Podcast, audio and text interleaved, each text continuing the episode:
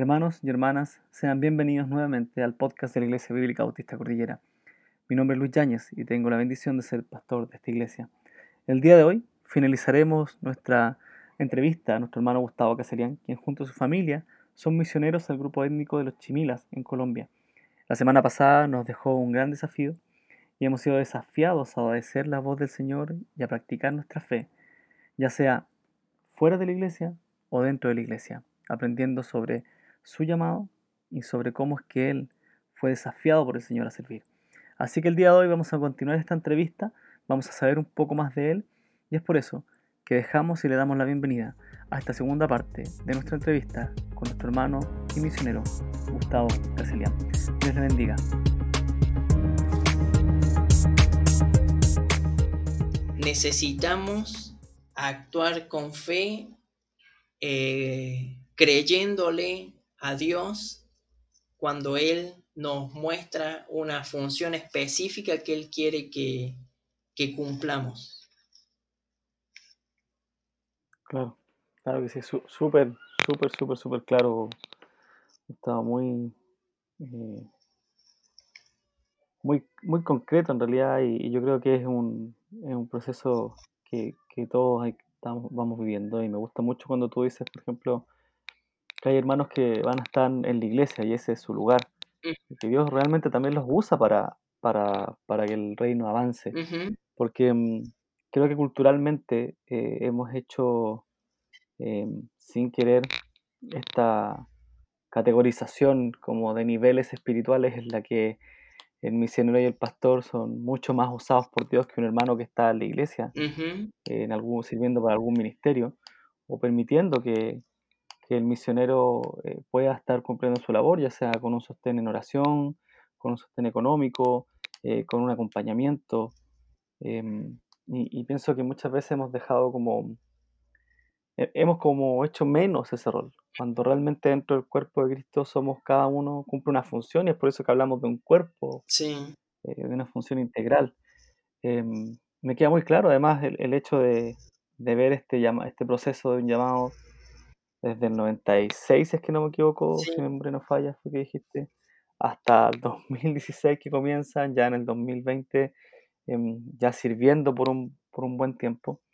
Eh, realmente es un proceso que, que, sí, lleva un, un, eh, una cuota de ansiedad, lleva una cuota, como tú dices, de, de, molestia, hay una cuota de rebeldía que muchas veces pensamos que los misioneros y los pastores no la van a tener, y, claro, hay una cuota de rebeldía de decir, me estás completamente desarmando los planes que, yo mismo creé y, que no lo creé al azar. O sea, puse, puse esto en oración, eh, lo construimos juntos y, uno a veces piensa que, todo lo que uno ora, Dios me tiene que decir que sí, cuando realmente Él está haciendo otro trabajo y te está diciendo sí, una cosa es que te escuche y la otra es que estés en lo correcto.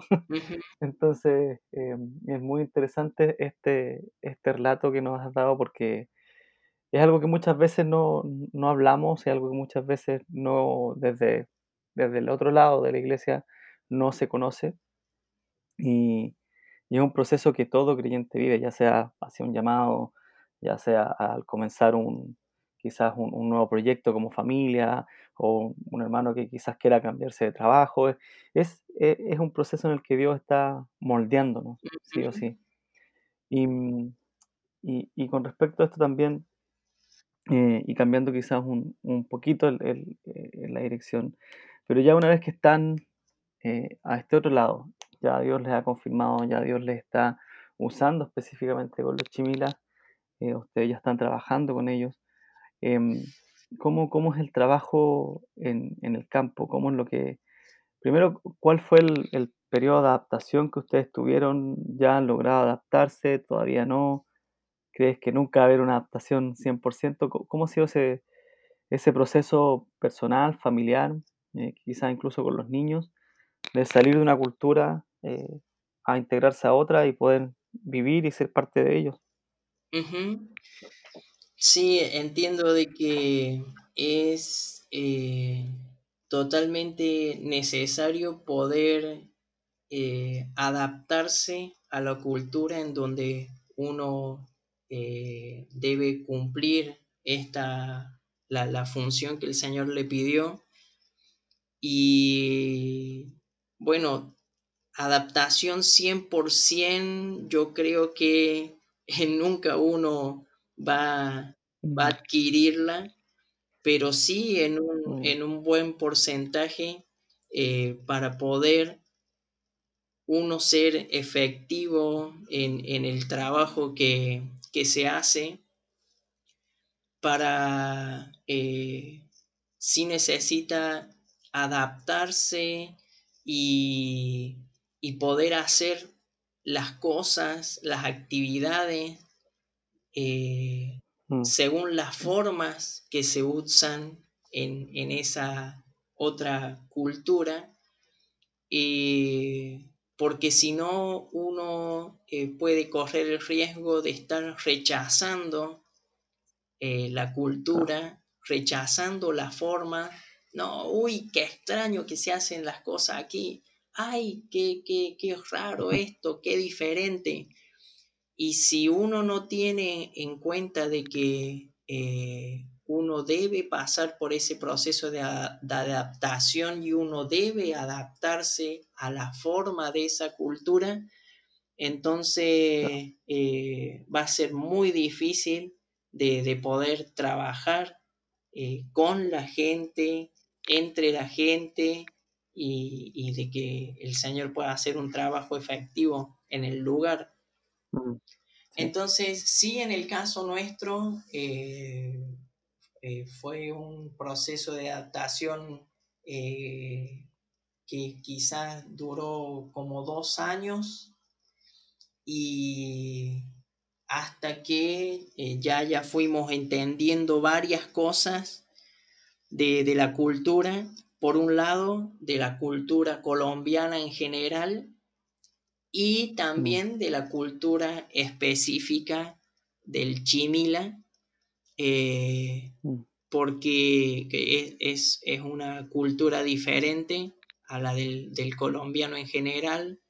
Eh, incluso el pensamiento del chimila eh, es un pensamiento indígena, digámoslo así, para entenderlo y relacionarlo, es un pensamiento no occidental, eh, comparándolo con nuestro pensamiento occidental que tenemos como, como latinos. Y entonces, mm, para poder relacionarnos correctamente, para poder trabajar juntos, eh, nos dimos cuenta de que debíamos primero aprender. No podíamos mm. llegar y decir, bueno, aquí traigo este mensaje, bueno, aquí traigo esta tarea, vamos a sacar la tarea y vamos a hacer esto y por más que yo dijera, Dios me envió, eh, no puedo llegar y empezar a hacer un trabajo según eh, mis formas o según mi estructura de pensamiento que traigo eh, necesito, necesito aprender primero, eh, pasar mm. este tiempo de adaptación para saber cómo se hacen las cosas en esa cultura. Eh, sin ir más lejos y para poner un ejemplo. En, Chile, un, ejemplo de una diferencia con la cultura colombiana, en Chile o en Argentina, eh, cuando uno quiere hablar de algún tema o conocer más a una persona, se le invita a qué? A una comida, ¿cierto? Claro. Entonces, bueno, te invito a almorzar, te invito a tomar once, ya. Aquí en Colombia no. Eh, ¿Y cómo lo hacen? Esa función de conocerse, de hablar de algún tema, no se hace en la comida.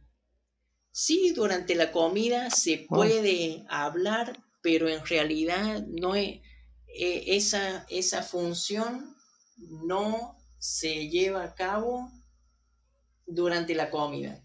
cuando en Colombia te invitan, obviamente que tiene sus, eh, su, su, eh, sus detalles y, y hay en, en, diferentes regiones donde es más o, o menos, pero en líneas generales, mm. en Colombia, cuando te invitan a comer, esa es la principal función. Te invitan a comer. Ya. Entonces, eh, una vez nos pasó de que invitamos eh, a unas personas y entonces alguien que ya nos conocía y, ya también sabía acerca de las culturas y había vivido en otro país eh, y estaba ayudándonos en, nuestra adaptación, nos preguntó, se ve que se dio cuenta y nos dijo, oye, ¿y, cuál es el motivo por el cual eh, los, los están invitando estas personas? Y nosotros le dijimos, no, para conocer, para hablar. Ah, no, así no se hace acá. Tú si los invitas a almorzar, van a llegar a la hora señalada de la comida van a comer, se van a levantar y se van a ir eh, para, para, conocer y, hablar de algún tema es en otro momento. No busques hacerlo eh, durante una comida. Ah, ya, bueno. Wow. Entonces, eh, sí hubo todo ese proceso que necesitamos de, adaptación, eh, porque uno llega con una estructura de cómo se hacen las cosas en su país y uno eh, en su país, en su cultura, eh, ya y más una persona adulta como nosotros, ya mm, hay cosas que ni siquiera las piensan de cómo deben hacerse. Eh, llega y las hace o, eh, inicia procesos de, gestión y demás eh, ya automáticamente. Pero cuando uno llega a otra cultura, debe aprender cómo se hacen las cosas ahí. Mm. porque si no, va a haber frustración, eh, las, las, personas del lugar no le van a entender. Eh, por más que hablemos el mismo idioma con, el colombiano, si yo quiero hacer algo de acuerdo a, lo que yo sé que se hace en mi cultura, eh, no va a funcionar. Entonces, mm. bueno, ha, ha, sido bueno el involucrarnos en una iglesia eh, aquí, en una iglesia local en Colombia, para poder, además de servir en, esta congregación, eh, de poder eh, generar vínculos, lazos, relaciones, tanto para mm. nosotros como para también eh, nuestros hijos. Y de tal manera de en ese, en, el trabajo mismo y en las relaciones, eh, poder ir adaptándonos también, que sea, un, que sea una herramienta, un vínculo, para que podamos aprender eh, cómo se hacen las cosas en el lugar. Mm, claro que sí. Oye, Gustavo, em, me, gusta escuchar, eh, en realidad yo estoy muy, muy, encuentro que la conversación ha sido muy grata y hay muchas cosas que, me, dejan pensando. Em, y específicamente cómo es que también eh, ustedes como misioneros allá tienen que estar en una iglesia, a pesar de la iglesia que les envía, han encontrado un lugar, además de la obra misionera, también servir en esta iglesia, la importancia de la iglesia también para sus hijos, em, que está en un proceso de desarrollo también. Eh, creo que eso también nos abriría la posibilidad de eh, otras conversaciones, obviamente, de, la crianza de los hijos eh, en la misión de, o en el pastorado, em, eh, que dan para mucho, pero eh, no, no, quisiera ir extendiendo más. quizás podríamos hacerlo en, otro, en otra ocasión, em, sí. porque es algo que también es muy importante y, y, nos, y nos, desafía mucho a la hora de, de, de, aceptar el desafío del Señor. Em, el llamado. Pero como tú bien dices, tú también dijiste, Dios se va encargando y va colocando cada cosa en su lugar y eso también nos da una tranquilidad. Uh-huh. con respecto a esto de los lazos y de la adaptación, que, em, que como, como lo mencionaste, nunca va a haber una adaptación 100% en la cultura. Es un constante aprendizaje, por lo que estoy escuchando. Eh, ¿Cuál ha sido el, el, el trabajo eh, en adaptarse con, propiamente con los chimilas? Porque ustedes lo que están haciendo es la traducción bíblica al idioma de ellos. Eh, ¿Cuál ha sido el, la importancia de, de, generar lazos con ellos? ¿O, o ustedes van y, y, aprenden el idioma en algún instituto y la traducen o van aprendiendo el idioma junto con ellos? ¿Cómo es el trabajo que ustedes están haciendo de traducción? Uh-huh. El, el, pueblo chimila también eh, habla español y, y, lo habla muy bien. Y entonces, por lo general, nos comunicamos en, en español y okay. no existe una academia o un centro, un lugar donde uno pueda aprender eh, su idioma, porque incluso mm. todavía no hay eh, materiales editados que eh, sean, por ejemplo, una descripción gramatical de, Mm. de, su idioma, o todavía no se ha editado una investigación acerca de la estructura y cómo funciona el idioma. Y entonces el aprendizaje del idioma tiene que ser directamente eh, con ellos. Y Mm, entonces, eh, pero ahora si el idioma se hablara, se hablaría constantemente por ellos y en todo momento, entonces sería un poco más fácil porque uno eh, sería lo que se llama una inmersión en el idioma y una adquisición del idioma por estar ahí metido y estar escuchando palabras todo el tiempo y estar escuchando el idioma. Pero esto no ocurre, no lo hablan todo el tiempo al, al idioma. Entonces, eh, bueno, lo que eh, el trabajo que hay que hacer es eh, aplicar, es llevar a cabo ciertas técnicas y utilizar ciertas herramientas de aprendizaje de idioma para poder ir aprendiéndolo. Y estamos en ese, en ese proceso, aprendiendo el, el idioma. Y con respecto mm. al, al, trabajo con ellos, eh, también hemos visto eh, que para poder eh, llevar a cabo un trabajo de traducción bíblica, los, los, cristianos chimila necesitan fortalecerse espiritualmente, fortalecerse como líderes de, de su cultura, Mm. porque teniendo en cuenta eh, la cantidad de habitantes, eh, en, en, porcentaje es muy poco el, el, que hay de cristianos. Son aproximadamente Mm. 2.000 personas en total y quizás eh, 20 eh, son cristianos.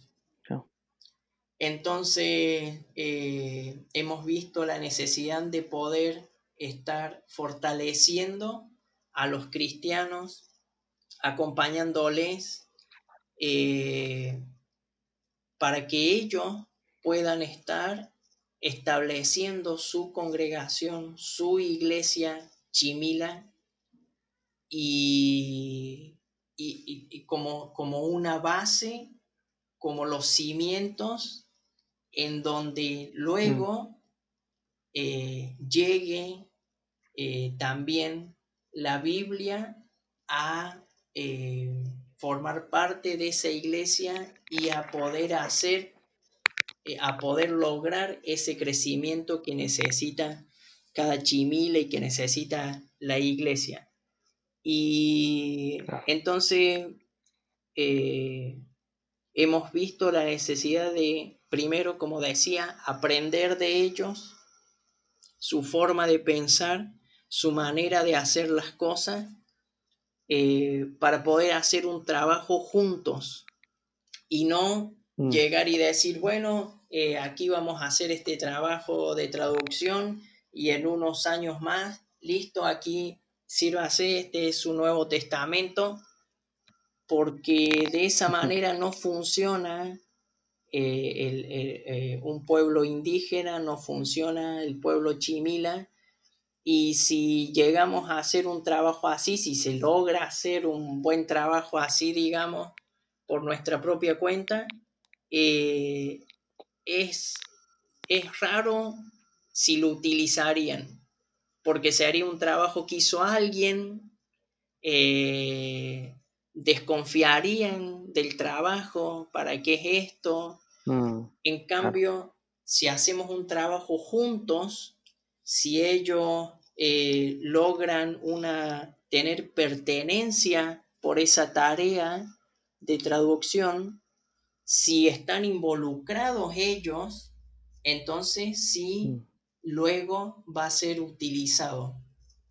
Entonces, eh, a veces hay que tener en, cuenta incluso que no, no, viven todos en una misma comunidad, sino que son cinco mm. comunidades diferentes y que eh, una de la otra a veces hay una distancia de unas cinco o seis horas y entonces a veces hay eh, diferentes realidades en cuanto a en diferentes áreas, pero específicamente en el área lingüística también puede haber ciertas variaciones en algún modismo, en alguna palabra. Entonces es mm. necesario también en un trabajo de traducción en, eh, que se involucren a personas de diferentes comunidades para eh, que que, lo puedan, que puedan tener pertenencia de la tarea y que puedan tener eh, participación en la tarea. Eh, también eh, toma de decisión. ¿Qué tal si para este pasaje, para esta oración, utilizamos tal modismo?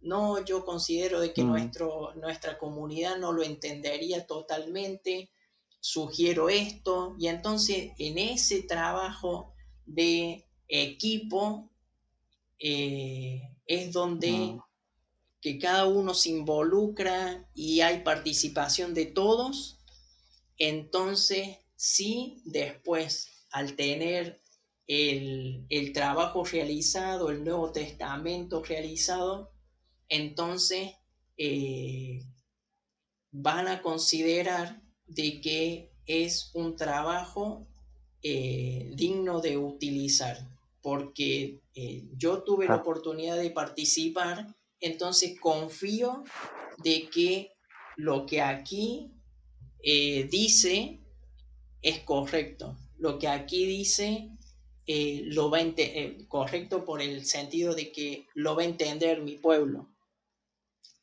Entonces, eh, estamos en este momento en ese proceso de eh, formación de, un equipo de trabajo eh, para poder realizar el, trabajo propiamente de, de traducción dentro de un trabajo de desarrollo lingüístico que es, bueno, un tema amplio, pero mm. resumidamente, eh, para fortalecimiento del idioma, porque como digo, eh, el idioma no se usa constantemente, entonces eh, va, mm. perdiendo, va perdiendo fuerza y mm, entonces vemos de que el Señor va permitiendo y se van dando las circunstancias para que eh, la misma comunidad, el mismo grupo étnico tenga intenciones de fortalecer su idioma, de eh, revitalizarlo. Mm.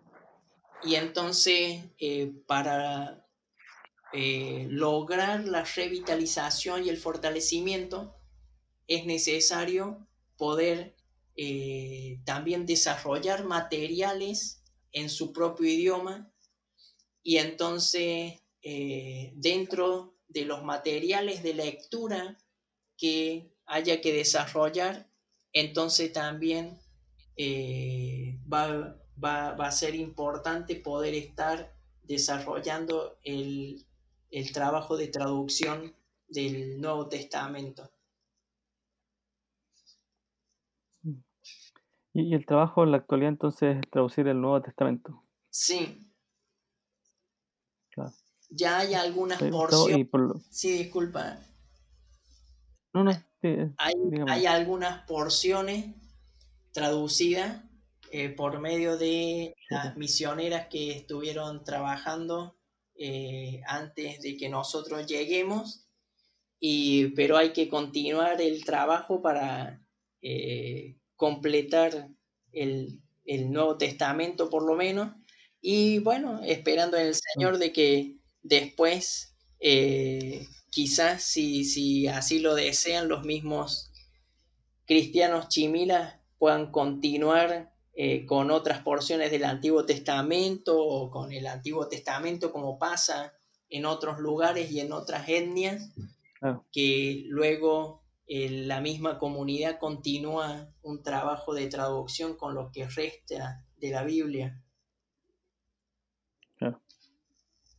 Oye, Gustavo, ¿cuánto tiempo aproximado eh, se lleva para traducir un, Nuevo Testamento en una cultura como esta o en un grupo étnico?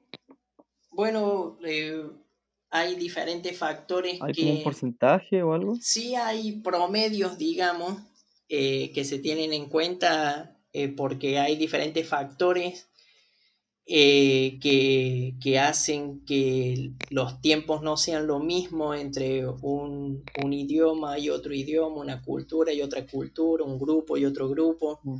pero aproximadamente para tener líneas generales así, el Nuevo Testamento desde que uno comienza de cero hasta que se termine el Nuevo Testamento, eh, puede pasar un tiempo de 10, 12, 13, 15 años, eh, eso más o menos en promedio. Eh, y de ahí hay, hay ejemplos de que hay lugares en donde para el Nuevo Testamento llevó 20 años, 30 años, eso también depende de, muchos factores eh, que, ocurren. Mm. Claro, es un trabajo largo, un trabajo muy, muy largo. Y mm, eh, con respecto a eso mismo, porque eh, muchas veces se piensa que, mm, que, para traducir, en este caso ustedes traducir la, la Biblia a, a, este otro lenguaje, em, ¿cuáles son las herramientas necesarias? O sea, ustedes tuvieron que capacitarse en qué área, en los lenguajes originales, eh, en la lengua de ellos, quizás en estructuras de sintaxis, ¿en qué, es lo que, lo que realmente están haciendo ustedes en el campo? ¿Cuál es su, labor? Yo creo que va una mezcla de todo, pero eh, ¿cuáles son las herramientas fundamentales que ustedes han ido adquiriendo? Bueno, em, la hay, que, hay que tener una capacitación lingüística en lo que es eh, fonética, eh, lingüística mm. y eso tiene que ver con los eh, sonidos, cómo funcionan entre sí los sonidos, cómo forman palabras, cómo se forman las oraciones, cuáles son los elementos de las oraciones, cómo las oraciones crean frases y así se forman Mm, el discurso, cómo es el discurso. Todo esto trata la lingüística.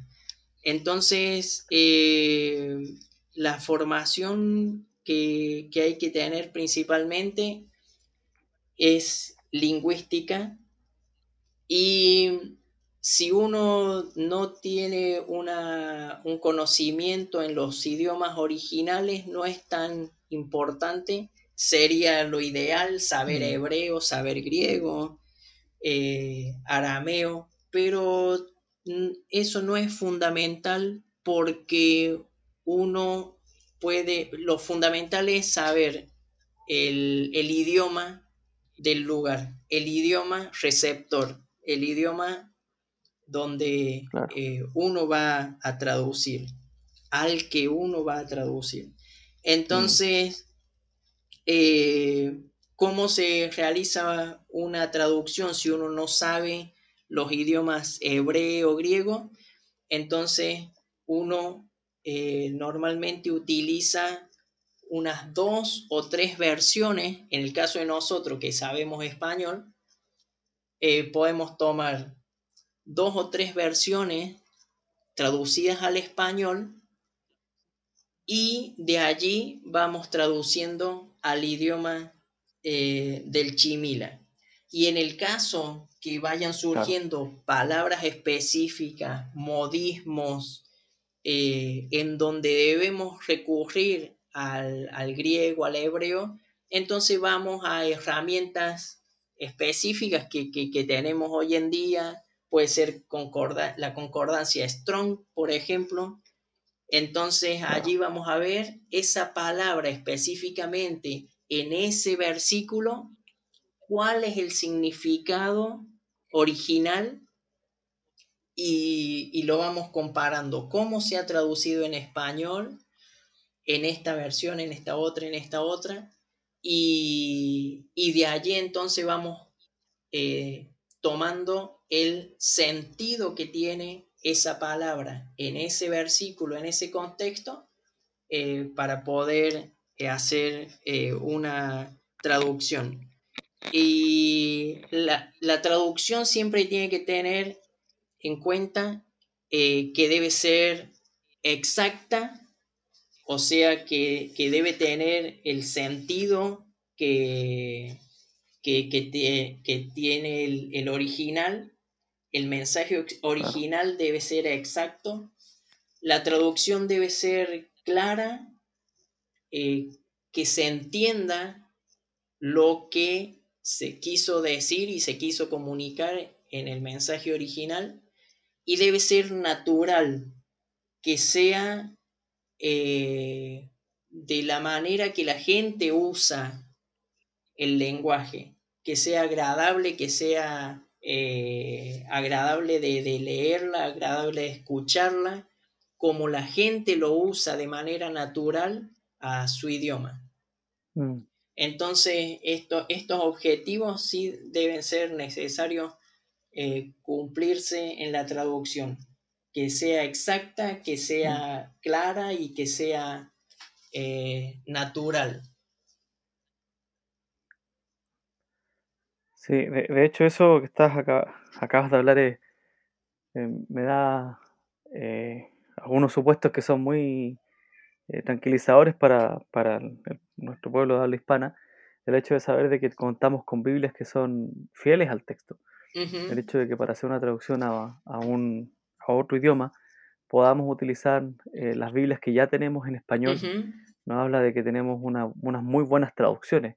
Por otro lado, el hecho de también contar con herramientas eh, em, como la Strong o léxicos o diccionarios sí, nos permiten también hacer este, este trabajo.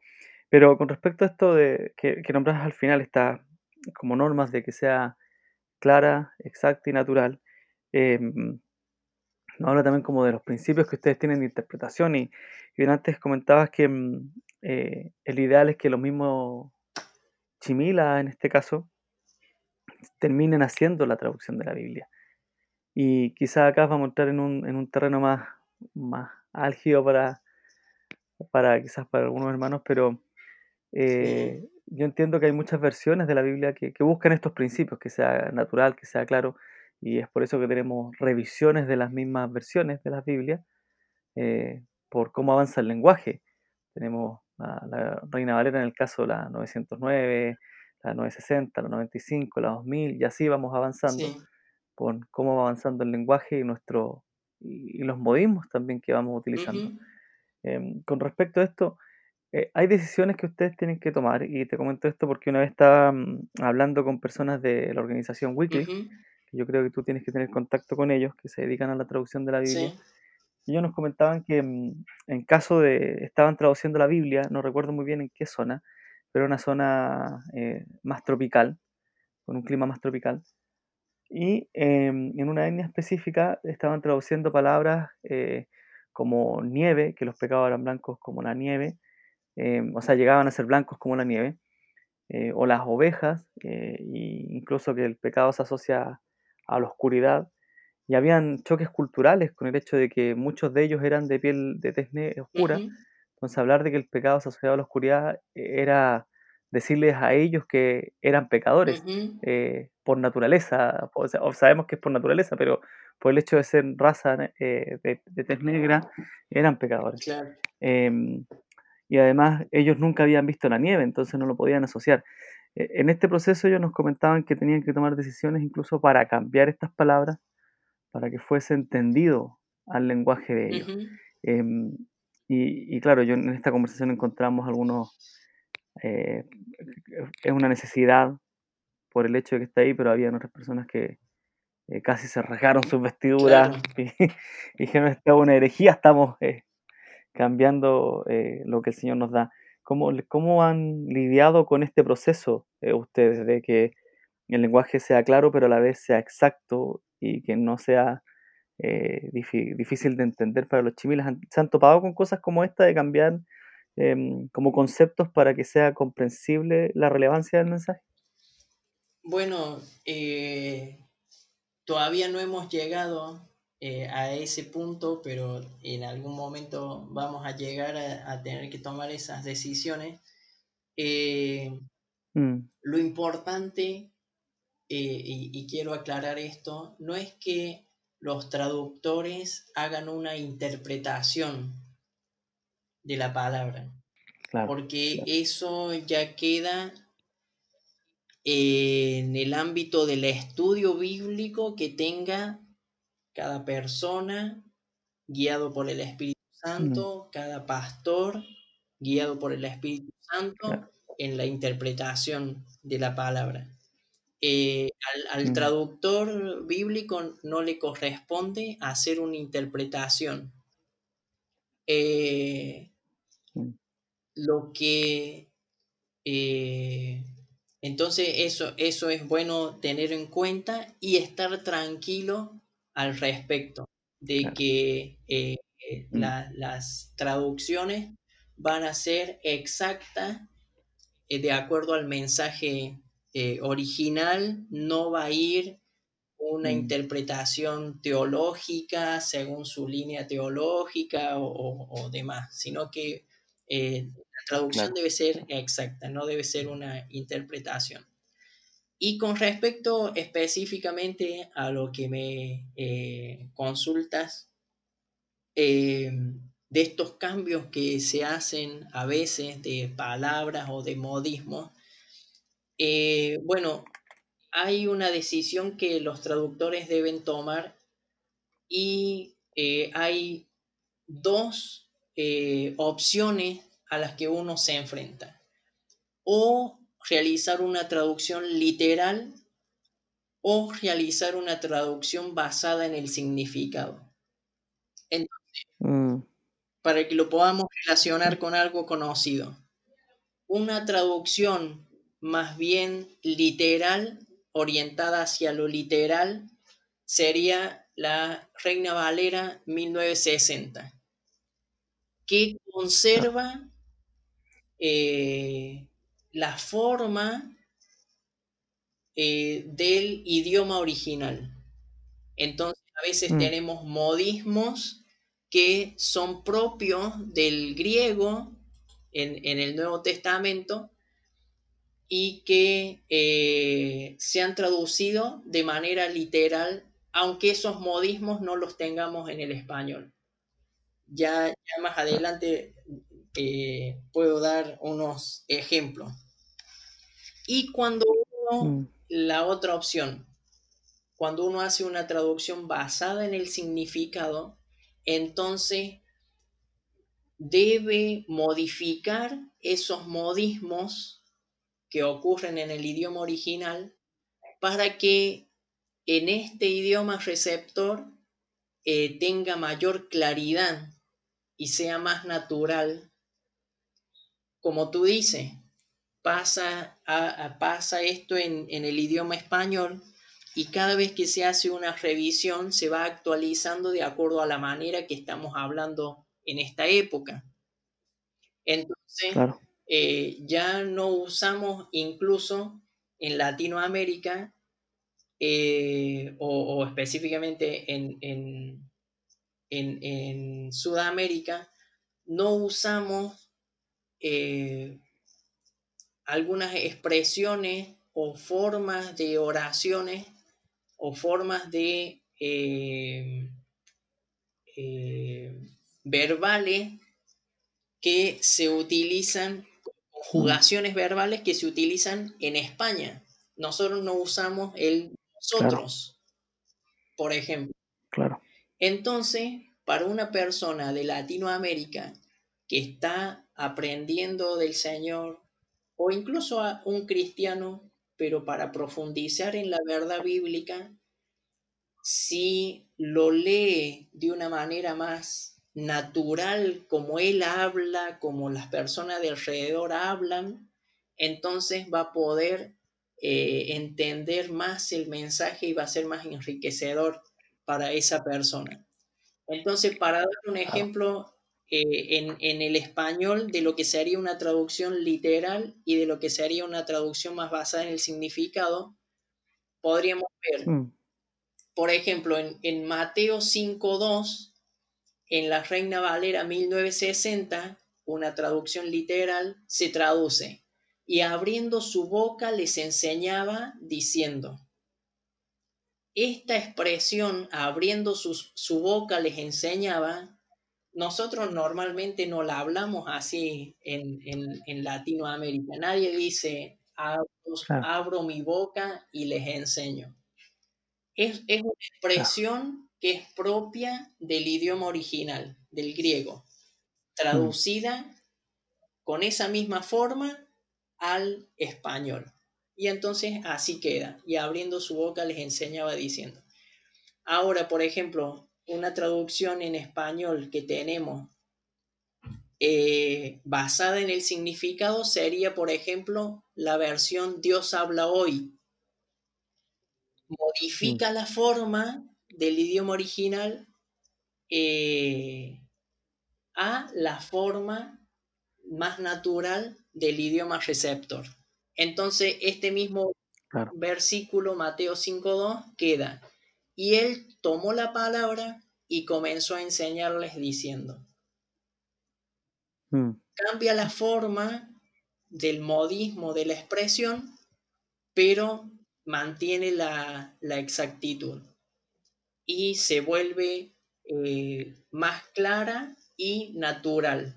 Entonces ahí están los tres eh, conceptos básicos que debe mantener una traducción exacta, clara y natural. Entonces sí, a veces si eh, los traductores toman la decisión de hacer una traducción basada en el significado para que lo podamos relacionar en, en nuestro ámbito, resultaría una, vers una traducción de la Biblia más parecida a una Dios habla hoy, en donde cambia Claro, la forma claro. cambia la forma, cambian los modismos del original, pero se conserva la, la exactitud del mensaje. Mm. Es interesante, eh, es muy interesante. Creo que, como tú antes decías, eh, un punto muy, muy central en todo esto es que el, traductor bíblico eh, no interpreta. Mm. ese es su trabajo, su trabajo es traducir. y ahí estamos hablando de la exactitud que tú nos comentabas. Y por otro lado también, no sé si estaré equivocado, pero el, el, tipo de traducción que, que se realice, que se hace y que muchas veces nosotros em, quizás por costumbre usamos una Biblia más literal, em, por sobre una Biblia más dinámica o, con un lenguaje más moderno. Em, a veces también nos ha quitado un poco esa cercanía en el lenguaje cristiano, eh, en, la comprensión, entendiendo, obviamente como tú dices, que hay unos modismos usados hace dos mil años atrás, en algunos casos mucho más, Em, pero que el contenido eh, es, el, mismo. Sí. Em, es muy importante la labor que están realizando, creo que también a veces pasamos por alto, en este caso, eh, la evolución del lenguaje propio de la etnia, en al caso de tener un lenguaje como el español, eh, no que no estoy hablando que sea más antiguo, sino el hecho de tener más recursos, más trabajo, entendemos cómo se habla, cómo se elabora una oración en español podemos tener otros recursos eh, que nos permiten estudiarlo de forma más literal, como una Biblia como la Reina Valera, como la Biblia de las Américas, o Biblias que son más, más literales. Eh, y eso también nos, son de muy gran aporte para, para el estudio de la Biblia, eh, en, un, ámbito más lingüístico. Em, pero Gustavo, nada, yo creo, quedo completamente feliz con la entrevista que hemos hecho, con esta conversación en realidad que, hemos tenido. Eh, me queda muy claro que la labor que están realizando es un trabajo eh, importantísimo en la expansión del reino del Señor, es una labor eh, muy minuciosa, una labor que no tan solo lleva horas en, la oficina, traduciendo, leyendo, sino también de inmersión dentro de la cultura, de relación, de generar confianzas también para poder ingresar a ese lugar. Y por otro lado también tenemos toda la otra área de su vida eh, como misioneros del hecho de haber aceptado un desafío del Señor, haber puesto un sueño en, las manos de Él, que los haya unido, que los haya llevado a, Colombia, que hoy día estén con los niños allá y, el desafío de ser papás, el desafío de ser hermanos de iglesia, el desafío de ser misioneros, el desafío de ser eh, nuevos en una cultura como la chimila, a la vez que son casi pseudo nuevos en la colombiana. Es todo un trabajo que, que realmente lleva, em, como tú decías, un trabajo espiritual en el que ustedes están enfrentándose a algo nuevo cada día.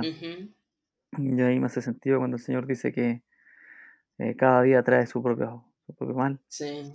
Eh, el hecho de estar cuidándonos eh, constantemente de lo que vamos a estar viviendo. Y, en ese sentido, em, creo que para nosotros como iglesia es un desafío muy grande seguir orando por ustedes constantemente, nos abre mucho más el panorama saber que no tan solo estamos orando por su obra misionera, sino también por la crianza, por tu relación con Anita, por su relación con la iglesia local. Em, tenemos mucho más por qué orar, eh, aparte de lo que, lo que pensábamos que era la oración por ustedes. Em, quedo muy agradecido contigo por todo lo que nos has dejado. La verdad es que eh, hay muchas cosas que me dan para pensar, hay muchas cosas que me hacen para, me dejan para reflexionar también de mi trabajo personal, mi trabajo personal familiar, mi trabajo personal ministerial, el trabajo en conjunto que tenemos como iglesia, el trabajo con los hermanos y con aquellos que tienen un llamado. Así que te doy las gracias por este tiempo y, por haber dedicado este espacio. No sé, Gustavo, si quisieras dejarnos algunas palabras finales o algo, algo más que nos quieras comentar. Yo sé que podríamos estar mucho más rato hablando eh, porque hay mucho, mucho para, para aprender. Pero hay algunas palabras que nos quieras dejar. Sí. Muchas gracias, muchas gracias por este espacio. Eh, para mí también ha sido muy, muy grata esta conversación. Eh, y a, cada hermano que en este tiempo esté eh, pasando por una situación eh, personal, quizá debido a las circunstancias que estamos viviendo, no que tenga en cuenta que no estamos aislados del cuerpo, mm, a pesar de que estamos en cuarentena y en lo que se llama aislamiento preventivo obligatorio, pero mm. que no nos aislemos del cuerpo, que sigamos eh, unidos, comunicados con otros hermanos, con mm. otras familias, con los pastores, eh, con las autoridades de la iglesia, de la congregación donde estamos, eh, mm. porque si no, el enemigo puede aprovechar estas circunstancias para enfriarnos y, mm. provocar muchas situaciones que no quisiéramos pasar. Y por otro lado, para las eh, personas que eh, han recibido un llamado de parte del Señor para el pastorado o para eh, ser misionero, que, puedan seguir trabajando en ello, que, que puedan mm. seguir buscando del Señor cuál es el próximo paso, eh, pero eh, tomarlo con paciencia, eh, como dice el dicho, sin, sin prisa, pero sin pausa, sabiendo que lleva un proceso, lleva tiempo, pero que pueda ser un tiempo utilizado para, que el Señor siga obrando en cada uno, poder estar eh, sirviendo al Señor eh, constantemente y para que el Señor pueda seguir eh, formando la, espiritualmente, formándolo en el carácter, de tal manera que eh, puede estar eh, yendo hacia aquel llamado y hacia aquella función que el Señor está eh, guiándole. bueno, y quisiéramos dejarle un gran saludo para cada uno de los hermanos. Siempre los recordamos a cada uno con un gran cariño, con un gran afecto, con un gran agradecimiento por hacernos parte, por eh, hacernos sentir parte, por eh, siempre que, nos comunicamos o que llegamos a la iglesia, eh, nos, nos, reciben con, un afecto especial y, llegamos, es como si llegáramos a casa Así que siempre les estamos muy agradecidos a cada uno por esa manifestación de amor. Y muchas gracias por este tiempo, estar sosteniéndonos eh, en oración, en lo económico, eh, sosteniéndonos eh, con consejo, sosteniéndonos en, la parte emocional y, que es muy necesario para nosotros para poder continuar aquí con gozo, con paz, avanzando en el trabajo. entre todos lo podemos hacer y ustedes están cumpliendo una parte muy importante eh, en la tarea que el Señor está eh, realizando eh, aquí en este lugar del mundo. Nuevamente, gracias Gustavo, es para nosotros un, realmente una bendición poder ser parte de este, de este trabajo que está haciendo el Señor por medio de ustedes. Sabemos y tenemos conciencia eh, de la importancia que lleva la traducción bíblica. Em, yo tengo una convicción bíblica basada en Mateo 24, cuando el Señor dice que este Evangelio del Reino tiene que ser predicado y hasta que no sea predicado en todo el mundo, todas las etnias, no, Él no va a venir.